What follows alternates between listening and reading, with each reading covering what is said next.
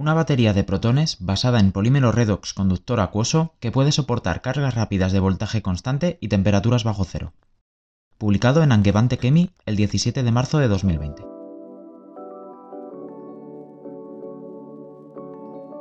Resumen.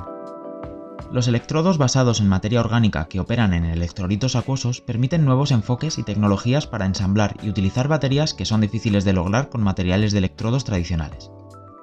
Aquí informamos cómo las estructuras triméricas a base de tiofeno con grupos colgantes activos redox de naftoquinona o hidroquinona pueden procesarse en solución, depositarse, secarse y posteriormente polimerizarse en estado sólido para formar capas de polímero conductor redox sin ningún aditivo. Tal polimerización posterior a la deposición ofrece un uso eficiente del material, una alta carga de masa, hasta 10 mg por y buena flexibilidad en la elección del sustrato y el método de recubrimiento. Empleando estos materiales como ánodo y cátodo en un electrolito acuoso ácido, se construye una batería de protones de mecedora.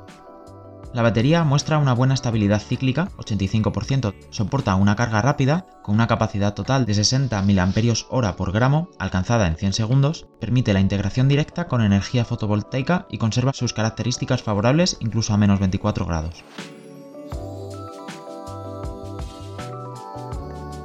Introducción. Con una demanda aparentemente cada vez mayor del almacenamiento de energía eléctrica secundaria, la investigación sobre cómo utilizar la materia orgánica como material activo en las baterías se ha disparado. Ambientalmente benignas y más económicas que las baterías inorgánicas convencionales, junto con una amplia variedad estructural y la posibilidad de adaptar sus propiedades mediante modificación química, son algunos de los beneficios previstos de las baterías basadas en moléculas orgánicas activas redox. Estos también podrían permitir nuevas formas de ensamblar y utilizar baterías, incluida la síntesis de abajo hacia arriba, el uso de electrolitos seguros y benignos para el medio ambiente a base de agua la eliminación fácil de celdas de batería completas con la recolección regular de desechos domésticos, el desarrollo de baterías flexibles para dispositivos electrónicos portátiles y el desarrollo de baterías de carga ultra rápida. Las baterías que constan de un electrodo orgánico y otro inorgánico se han estudiado ampliamente con el objetivo de maximizar el potencial de la celda e investigar las características de los materiales de los electrodos orgánicos.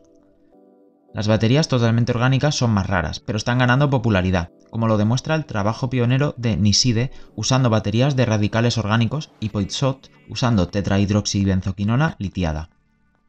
Recientemente el trabajo de los grupos de Schubert, Gauwischer y Acid sobre conceptos de baterías totalmente orgánicas también han demostrado resultados prometedores. Existe una amplia gama de conceptos de baterías orgánicas. Por ejemplo, el material del electrodo orgánico puede ser polimérico para evitar la disolución en el electrolito o constar de moléculas individuales con muy baja solubilidad en el electrolito elegido. Incluso se han considerado electrolitos que utilizan iones metálicos, por ejemplo iones de litio, sodio y magnesio, iones moleculares, por ejemplo tetralquilamonio y protones. Los disolventes orgánicos son comunes, pero también hay ejemplos que utilizan electrolitos líquidos o acuosos iónicos. La gran mayoría de estos conceptos requiere cantidades significativas de aditivos conductores, a menudo diferentes formas de carbono, ya que la mayoría de los materiales orgánicos son aislantes. En consecuencia, si bien la capacidad específica teórica de estos materiales de batería puede ser alta, la capacidad efectiva es considerablemente menor. Además, a menudo se necesitan un aglutinante polimérico para asegurar una buena adhesión y cohesión del material. Estos aditivos insolubles complican el procesamiento en solución del material del electrodo, requerido para técnicas de ensamblaje tales como recubrimiento por pulverización, serigrafía, impresión por chorro de tinta o recubrimiento por inmersión. Otro enfoque para abordar estos problemas es unir grupos activos redox a estructuras pi conjugadas, por ejemplo tiofeno o pirrol, que tras la polimerización forman una cadena principal de polímero conductor, dando como resultado los llamados polímeros redox conductores, CRP. Los polímeros redox conductores no requieren aditivos, ya que la columna vertebral de polímero conductor tiene un doble propósito. 1. Facilitar el transporte de electrones a través del material mientras que el colgante con actividad redox almacena carga. Y 2. Reducir la solubilidad del material. Por lo tanto, las propiedades de los colgantes determinan las características de la batería, como la capacidad de almacenamiento, la salida de voltaje y las químicas cíclicas disponibles. El enfoque CRP da lugar a otros desafíos con respecto a la formación y procesamiento de los polímeros conductores. El método tradicional de formación de polímeros conductores, mediante electropolimerización oxidativa a partir de una solución del monómero, no es satisfactorio, ya que es difícil de escalar y se limita a sustratos conductores. La polimerización química oxidativa es mejor para síntesis a gran escala. Sin embargo, una vez que se forma el polímero conductor, existe una fuerte tendencia a la agregación a través del apilamiento PP, lo que hace que el polímero sea insoluble y difícil de procesar más. Las principales estrategias para superar este problema han sido diseñar suspensiones poliméricas estables, como el poli 3,4 etilendioxitofeno poliestireno sulfonato, PEDOT-PSS, o modificando químicamente los monómeros con grupos solubilizantes. El primer método tiene una versatilidad limitada y la segunda estrategia limita la sustitución adicional del monómero. La sustitución limitada también dificulta el uso de métodos de polimerización con estado sólido desarrollados para derivados de tiofeno. Este informe analiza las baterías totalmente orgánicas ensambladas a partir de polímeros redos conductores que contienen unidades repetidas de tertiofeno, es decir, trímeros, lo que permite que llamemos polimerización posterior a la deposición de las capas de trímero.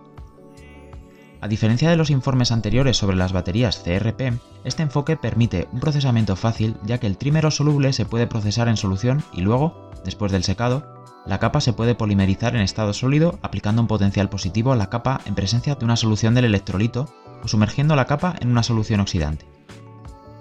Además de permitir técnicas tradicionales de estratificación escalables, este método logra una utilización del 100% del material precursor minimizando así las pérdidas de material, usamos benzoquinona o hidroquinona, QH2, y naftoquinona o naftohidroquinona, NQ, NQH2, como portadores de capacidad de la reacción redos de dos electrones y dos protones.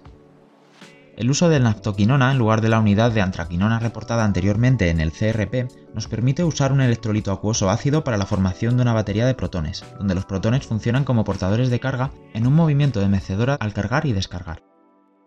Hemos demostrado cómo una batería de este tipo se puede cargar en cuestión de segundos utilizando un método de carga de voltaje constante, y que este tipo de carga es beneficioso para la estabilidad de la batería orgánica en comparación con la carga convencional de corriente constante.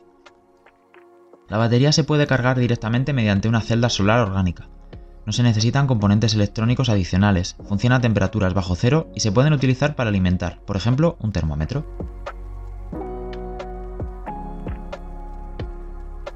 Resultados y discusión. Polimerización posterior a la deposición. Visualizamos un método que daría como resultado un polímero conductor de manera confiable y sin problemas, independientemente del grupo colgante en la unidad polimerizable. De manera crucial, planeamos que la polimerización se iniciara solo después de la deposición del monómero, haciendo que un material polimérico insoluble se inmovilizara en la superficie del sustrato y que contenga solo el dopante deseado. Además, la polimerización debe realizarse en condiciones suaves, y lo que es más importante, sin volver a disolver el material depositado. Para lograr esto, decidimos agregar una unidad de tiofeno adicional en ambos lados con un monómero de tiofeno funcionalizado, formando un trímero de tertiofeno que creíamos que podría ser conductor tras la oxidación. Esto permitiría que la polimerización se propagara a través de la capa de trímero para producir polímero conductor o polímeros redos conductores. Los oligómeros también exhibirían potenciales de oxidación más bajos en comparación con el monómero, lo que permitiría condiciones de polimerización más suaves. De hecho, mientras que un 3,4 etilindioxitiofeno monomérico EDOT E o un EDOT funcionalizado con hidroquinona EQH2 no logra estos objetivos, la utilización de una estructura trimérica de tiofenos EEE e y EEQH2E sí que lo hace. La polimerización se logró de acuerdo con el enfoque detallado anteriormente. Se vertió gota a gota una solución de EEE e o EEQH2E sobre un sustrato conductor y se eliminó el disolvente al vacío. A continuación, el electrodo se sumergió en una solución acuosa de ácido sulfúrico 0,5 molar, que no disuelve los materiales, y se aplicó un potencial a la capa de trímero utilizando un perfil de voltaje de voltamperometría cíclica. El monitoreo de la conductancia in situ durante los barridos voltamétricos reveló que la conductancia comenzó a aumentar bruscamente después de un cierto potencial durante la polarización anódica inicial, es decir, el barrido de potencial de voltajes más bajos a más altos. Al mismo tiempo, la capa de trímero amarillo o ámbar se volvió negra. La conductancia alcanzó una meseta que permaneció durante ciclos consecutivos, tanto durante los barridos anódicos como catódicos, sin cambios sustanciales en la conductancia en el intervalo del potencial 0,2-1 voltio, frente a un electrodo de hidrógeno estándar. Esto es indicativo de un polímero conductor, y se interpretó el aumento de la conductancia observado durante el barrido anódico inicial como polimerización de las capas triméricas. Utilizando el mismo protocolo con un trímero de metilo rematado en el extremo, metilo EEE metilo, que no puede formar un polímero conductor, reveló sin embargo un pequeño aumento de la conductancia tras la oxidación. Según la hipótesis, los trímeros son intrínsecamente conductores en estado oxidado, y la polimerización posterior a la deposición tuvo éxito ya que la oxidación y la polimerización concominante pueden propagarse a través de la capa del trímero en virtud de la conductancia del trímero inherente. Tenga en cuenta que ni E ni EQH2 podrían polimerizarse de esta manera, lo que sugiere que el uso de oligómeros más largos es esencial para el enfoque de polimerización posterior a la deposición. Además, la caracterización electroquímica muestra que el potencial requerido para oxidar unidades triméricas es aproximadamente un voltio por debajo del potencial de oxidación para compuestos nanoméricos, lo que permite la posibilidad de usar electrolitos de agua durante la polimerización sin riesgos de degradación de electrolitos y generación de especies reactivas de oxígeno. En consecuencia, llegamos a la conclusión de que el potencial de oxidación más bajo y la conductividad finita del trímero tras el dopaje son esenciales para que este método funcione. Los polímeros producidos poli-EEE, e, es decir, PEDOT, y poli-EE-QH2E, mostraron características similares a los polímeros formados mediante electropolimerización oxidativa de EDOT a PEDOT y EQH2 a poli-EQH2. La microbalanza electroquímica de cristal de cuarzo durante la polimerización indicó que los polímeros formados eran cortos, 9 diofenos de largo en promedio, en línea con estudios previos sobre PEDOT que encontraron entre 5 y 20 unidades baterías totalmente orgánicas. Confiando en la aplicabilidad de la polimerización posterior a la deposición, diseñamos un nuevo conjunto de trímeros basados en un 3,4 propilendioxitiofeno, PRODOT, P, funcionalizado con quinona central al que se unieron dos EDOT, E, en posiciones para formar una recortadora de EPE. E.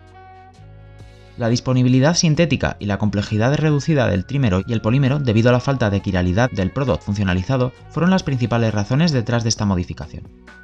Un portador de capacidad de hidroquinona, QH2 o naftoquinona, NQ, se adjuntó como un grupo colgante al PRODOT central, formando EP-QH2E y EP-NQ-E, respectivamente. Estos trímeros se polimerizaron posteriormente para formar los materiales del electrodo con actividad redos, poli-EP-QH2E y poli-EP-NQ-E, empleados como cátodo, electrodo positivo, y ánodo, electrodo negativo, respectivamente. Tenga en cuenta que, para simplificar, nos referimos a los polímeros en su estado descargado, poli-EP-QH2E y poli-EP-NQE, cuando se analizan estos en términos generales. Se utilizó una polimerización de potencial constante, 0,81 voltios frente al electrodo de trabajo durante 3.000 segundos para lograr cargos de material superior a 1 miligramo por centímetro cuadrado, ya que en este punto la polimerización mediante voltamperometría cíclica era ineficaz, requiriendo muchos barridos para una polimerización completa. Las capas de trímero de hasta 2 mg por centímetro cuadrado también podrían polimerizarse sumergiendo el sustrato revestido con trímero en una solución oxidante 1 molar de cloruro de hierro, mientras que las cargas más altas dieron como resultado la polimerización y la posterior deslaminación que impiden una mayor investigación. Además, confirmamos que las capas de trímero con una carga de masa mucho mayor, hasta 10 mg por centímetro cuadrado, 0,5 mm de espesor, formadas por pasos secuenciales de fundición o secado de gotas, también formaron polímeros redos conductores tras la polimerización utilizando el método de paso de potencial electroquímico. Los materiales poliméricos se analizaron más a fondo mediante microscopía electrónica de barrido y espectroscopía de rayos X de dispersión de energía, y espectroscopía infrarroja, que muestra que la composición atómica corresponde bien a la composición teórica basada en los polímeros representados en la figura 1 y que las características vibratorias se conservan del precursor del trímero al polímero. El análisis termogravimétrico TGA sugirió que ambos polímeros eran estables por encima de 150 grados. Evaluación individual de electrodos. Los diseños de polímeros redos conductores exitosos requieren que la conductividad del polímero conductor sea suficiente en la región potencial donde ocurre la reacción redox colgante portador de capacidad, con una condición conocida como emparejamiento redox del grupo colgante polímero. A partir de las mediciones de conductancia in situ, utilizando electrodos de matriz interdigitada, IDA, quedó claro que se alcanzó una conductividad apreciable por encima de 0 y 0,1 voltios frente al electrodo de trabajo en poli-EP QH2E y poli-EP NQE, respectivamente. El potencial para la reacción redos Q QH2 en poli-EP QH2E es 0,67 frente al electrodo de trabajo, en 0,5 molar de ácido sulfúrico, mientras que el potencial correspondiente para la NQ NQH2 en poli-EP NQE es de 0,27 voltios frente al electrodo de trabajo. Alrededor del pico redox de NQ-NQH2, la conductencia de poli-E-P-NQE alcanzó un valor de 30 milisiemens, la conversión de Q-QH2 estaba claramente dentro de la región de alta conductancia observada en poli-E-P-QH2E, con una conductancia observada de 65 milisiemens. Bajar la temperatura a menos 24 grados no afectó significativamente la conductancia del polímero o la condición de adaptación redox, lo que indica que el transporte de electrones eficiente proporcionado por la estructura del polímero se mantuvo incluso a temperaturas bajo cero. Además de la condición de adaptación redox lograda, la química redox del poli-EP-NQE se encuentra justo después de la ventana de estabilidad del electrolito, lo que hace que el grupo NQ sea ideal para usar como material colgante en el ánodo para los polímeros redox conductores a base de agua. En ambos materiales la conductancia proporcionada por la cadena principal del polímero fue suficiente para el transporte eficiente de electrones, de modo que no se necesitó ningún aditivo conductor y cuando se combinaron podría producir una batería con un voltaje de celda de 0,4 voltios. Como se indicó anteriormente, el diseño de polímeros redos conductores se basa en el grupo colgante para servir como portador de capacidad, y a partir de la respuesta de voltamperometría cíclica estimamos la contribución de la capacidad de la química redos colgante a aproximadamente el 83% y el 80% de la capacidad total en poliep QH2E y poliep NQE, respectivamente. La capacidad restante se origina en el dopaje de la cadena principal del polímero y con alrededor del 20% de la capacidad total. Esto sugiere un nivel de dopaje de media carga por unidad de repetición trimérica. A partir de la caracterización electroquímica de los electrodos individuales, queda claro que tanto poliep QH2E como poliep NQE cumplen los criterios de diseño de polímeros redos conductores de 1. Procesabilidad, 2. Adaptación redos, lo que les permite un transporte de electrones eficiente, 3. Un grupo colgante que proporciona una salida de voltaje bien definida, y 4. Que la química redox de ambos materiales caiga dentro de la ventana de estabilidad del electrolito. Un aspecto interesante del diseño de la batería de protones totalmente orgánica, CRP, es que la batería se puede cargar no solo aplicando una corriente constante, es decir, galvanostáticamente, sino también aplicando un potencial fijo, es decir, voltaje constante, durante un breve periodo. El uso de voltaje constante como único medio de carga permite tiempos de carga mucho más rápidos y también permite la integración directa con un dispositivo de recolección de energía, como una celda solar de unión única sin ningún sistema electrónico adicional para el control de corriente. En una configuración de tres electrodos aplicamos su potencial fijo, es decir, realizamos un paso de potencial de 0,45 a 0,81 voltios frente al electrodo de trabajo a poliep QH2E que oxidó cargado QH2 a Q. Este paso de potencial dibujó una gran corriente inicial, comenzando en 45 amperios por gramo, que rápidamente se desvaneció hacia 0 amperios gramo, y el material alcanzó su capacidad máxima alcanzable en 15 segundos, 80 mAh gramo alcanzados capacidad teórica 87. Mantuvimos ese potencial más de 5 veces más largo, 100 segundos, ya que este era el tiempo necesario para cargar completamente la batería de protones totalmente orgánica ensamblada, vide infra. Después de 100 segundos, el material se volvió a reducir aplicando una corriente continua a 3 coulombios, simulando un dispositivo que extraía corriente. La repetición de 100 de estos ciclos de carga-descarga retuvo el 92% de la capacidad inicial, Usando corriente constante de carga-descarga galvanostática a una tasa de 3 coulombios, la capacidad inicial fue ligeramente menor, alrededor de 75 mAh por gramo. La capacidad durante 100 ciclos también se desvaneció algo más rápido, 87% de retención, que con la carga por pasos potenciales. Se observó un comportamiento similar al poly-EP-NQE, pero con una estabilidad algo mayor, la carga por pasos potencial de 0,45 a 0,1 voltios frente al electrodo de trabajo reduciendo NQ a NQH2 se completó en 45 segundos y alcanzó 68 mAh por gramo, teórico 75, tras la descarga galvanostática y la capacidad se mantuvo prácticamente durante 100 ciclos de este tipo. La carga-descarga de corriente constante galvanostática dio una capacidad inicial de 60 mAh por gramo y una retención de capacidad del 95% después de ciclos de 100. Las capacidades específicas observadas para poliep QH2E y poliep NQE fueron comparables a las de las baterías totalmente orgánicas informadas anteriormente, si se tienen en cuenta los aditivos conductores y aglutinantes. Las características anteriores son para electrodos cargados con 1 mg de trímero correspondiente a 2 mg por centímetro cuadrado. Sin embargo, para poliep QH2E alcanzamos al menos 10 mg por centímetro cuadrado, sin ningún aditivo o aglutinante, con una capacidad específica prácticamente mantenida y una carga muy rápida utilizando el método de paso potencial.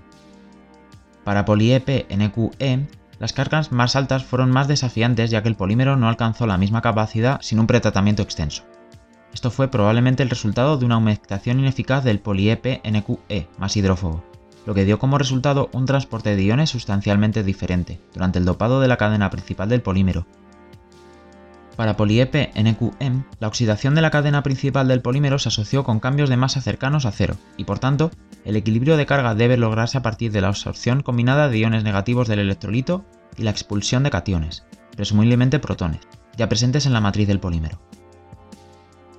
En claro contraste, la oxidación de la cadena principal del polímero para poliep QH2E se asoció con un aumento de masa correspondiente a 99 gramos mol, que está cerca de la masa de iones sulfato, 97 gramos mol. Por tanto, el equilibrio de carga se logra exclusivamente por absorción de aniones, lo que indica que no se favorece el equilibrio de carga por expulsión de cationes, presumiblemente debido a la posibilidad de acomodar cambios en volúmenes asociados con la compensación de carga exclusiva por absorción de aniones. El extenso pretratamiento requerido para poliep NQE limitó la caracterización y la prueba de batería a 2 mg por centímetro cuadrado, lo que se logró sin ningún pretratamiento. Evaluación de la batería. Luego procedimos a ensamblar todas las baterías de protones orgánicos en el estado descargado usando poliep QH2E y poliep NQE como cátodo y ánodo respectivamente, para evaluar si se podían lograr características similares para las celdas de batería. Descubrimos que las características de la batería estaban bien capturadas por las propiedades combinadas de los dos materiales en electrodos individuales, es decir, el voltaje de celda promedio, 0,4 voltios, correspondió a la diferencia de las mesetas de carga-descarga entre poliep QH2E y poliep NQE, y la capacidad fue comparable a la capacidad del electrodo limitador del poliep NQE. Cuando se utilizó la carga de voltametría cíclica a un voltaje de 0,6, la batería se cargó por completo en 100 segundos y atribuimos el tiempo de carga algo más largo a la mayor presión dentro de la celda de moneda que evita el hinchamiento de polímero. No obstante, la batería se cargó al 50% en 10 segundos y al 80% después de 25. La capacidad de descarga resultante fue de alrededor 60 mAh por gramo a 3 coulombios, que es aproximadamente el 80% de la capacidad teórica del electrodo poliep NQE. Capacidad teórica 75. La batería retuvo el 85% de su capacidad inicial después de 500 ciclos usando carga de voltametría cíclica seguida de descarga galvanostática. El uso de corriente constante galvanostática, tanto para la carga como para la descarga, dio como resultado una capacidad de descarga inicial de 60 mAh por gramo, pero solo se retuvo aproximadamente el 50% de la capacidad inicial después de 500 ciclos. Esto muestra que la capacidad inicial era indiferente al método de carga utilizado y que la carga de voltametría cíclica puede reemplazar completamente e incluso superar la carga galvanostática desde el punto de vista de la estabilidad a pesar de las altas corrientes, que excedieron los 30 A por gramo. Racionalizamos la estabilidad mejorada como implicando reacciones secundarias perjudiciales que competían con la conversión redox durante la carga. Con la carga de voltametría cíclica, la mayor parte de la corriente fue consumida por las conversiones redox, que se presume de son mucho más rápidas que las reacciones secundarias. Curiosamente, un estudio tradicional de la tasa C de la batería mostró que la carga galvanostática de la batería no era particularmente rápida, en comparación con la carga de voltametría cíclica. Esto fue especialmente claro cuando se usaron diferentes corrientes, es decir, diferentes tasas C. A 5,5 amperios por gramo, 100 coulombios, solo se podría acceder a 20 mAh por gramo del material. Al principio esto parece contradictorio, pero destaca efectivamente el beneficio del método de carga de voltametría cíclica. Con la carga galvanostática, la caída de IR o caída óhmica aumenta linealmente con la corriente de carga y es constante durante todo el proceso de carga, asumiendo que la resistencia es independiente del estado de carga. Con una corriente aumentada, los potenciales que experimentarán los electrodos en el voltaje de corte disminuyen y aumentan linealmente para los electrodos positivo y negativo, respectivamente. Por lo tanto, a medida que aumenta la corriente de carga, el voltaje efectivo disminuirá y en consecuencia el estado de carga cambia con eso. Con carga potencial constante, la corriente inicial es grande y también lo es la caída de IR. Sin embargo, a medida que la corriente disminuye rápidamente, también lo hace el IR, y al final del proceso de carga es probable que el voltaje efectivo no esté bastante cerca del voltaje aplicado, lo que conduce a la utilización de la capacidad total. No hace falta decir que la ganancia de la utilización de la capacidad y la velocidad se produce a expensas de la eficiencia energética ya que el voltaje de carga excede el voltaje de descarga, y esto debe tenerse en cuenta. Sin embargo, la viabilidad de utilizar la carga de voltametría cíclica muestra que la batería puede soportar altas corrientes de carga sin sacrificar la estabilidad del ciclo, y por tanto, es práctica en situaciones donde las corrientes de carga son variables, por ejemplo, cuando se usa energía fotovoltaica para cargar. Para mostrar esta integración directa sin ningún componente electrónico adicional, conectamos la batería a una celda fotovoltaica orgánica comercial con una salida nominal de 0,6 voltios a 6-10 mA a pleno sol, La batería se cargó completamente en 100 segundos, simplemente conectándola a la celda solar expuesta a una luz equivalente a un sol. A continuación pasamos a explorar la posibilidad de utilizar la batería a temperaturas bajo cero para aplicaciones a baja temperatura. Para evitar la congelación del electrolito, que dejó inactiva la batería, se aumentó la concentración de ácido sulfúrico de 0,5 molar a 3,3, induciendo así una depresión del punto de congelación a menos 27 grados. Con la mayor concentración de electrolito, el ciclo galvanostático de la batería a menos 24 grados proporcionó una capacidad de descarga de 60 mAh por gramo, hasta 1,1 amperios y 40 mAh por gramo a 3 amperios por gramo. Por tanto, la capacidad y la velocidad no se vieron afectadas en gran medida por la temperatura reducida. De acuerdo con la hipótesis presentada anteriormente de que el desvanecimiento de la capacidad se debe a reacciones secundarias cinéticamente desfavorables, la estabilidad del ciclo se mejora con la retención de la capacidad del 98% después de 500 ciclos y una eficiencia culómica cercana al 100. Para algunas aplicaciones, un electrolito líquido ácido no es práctico debido a riesgo de fisuras y por tanto exploramos la posibilidad de usar una batería CRP junto con un electrolito de gel de polímero. Confinando el electrolito líquido, usando un gel de polialcohol vinílico, se produjo un dispositivo de prueba de principio con características cíclicas casi idénticas al análogo del electrolito líquido, Finalmente usamos las baterías para alimentar un termómetro elegido para demostrar una aplicación, en por ejemplo, monitorear las temperaturas del empaque durante el transporte. Dos baterías que contienen un miligramo de material o electrodo en serie para lograr un voltaje más alto alimentan un termómetro durante más de una hora, con una intensidad de visualización que se desvanece gradualmente. Conclusión. En este informe hemos presentado una batería de protones acuosa basada en polímeros redox conductores totalmente orgánica ensamblada a partir de unidades de tiofenio trimérico funcionalizado. La polimerización posterior a la deposición permite posibilidades interesantes con respecto a la procesabilidad y el ensamblaje de electrodos, ya que puede basarse completamente en solución. Además, hemos demostrado cómo estos materiales resisten la carga aplicando un voltaje constante, lo que da como resultado una batería completamente cargada en cuestión de minutos que permite la integración directa con, por ejemplo, dispositivos fotovoltaicos. Además, mostramos que la batería se puede usar hasta a menos 24 grados sin una pérdida significativa de rendimiento. Como desarrollo futuro, tanto el voltaje 0,4 voltios como la capacidad 60 mAh de la batería podrían mejorarse mediante la optimización de los componentes CRP. En particular, los grupos colgantes de quinona que proporcionan mayores potenciales, por ejemplo, catecol o dihidroxiantraquinonas, harían un mejor uso de la ventana de estabilidad del agua. La capacidad podría mejorarse optimizando la unidad de enlace y aumentando el número de grupos redox por unidad de repetición en el polímero de forma similar a nuestros estudios anteriores. No obstante, la presente batería muestra, como prueba de concepto, que es posible construir baterías acuosas totalmente orgánicas libres de aditivos del tipo mecedora, utilizando protones como iones cíclicos. Las baterías acuosas de protones similares a las presentadas aquí permitirían nuevas situaciones emocionantes, seguras, asequibles y ecológicas para las baterías convencionales.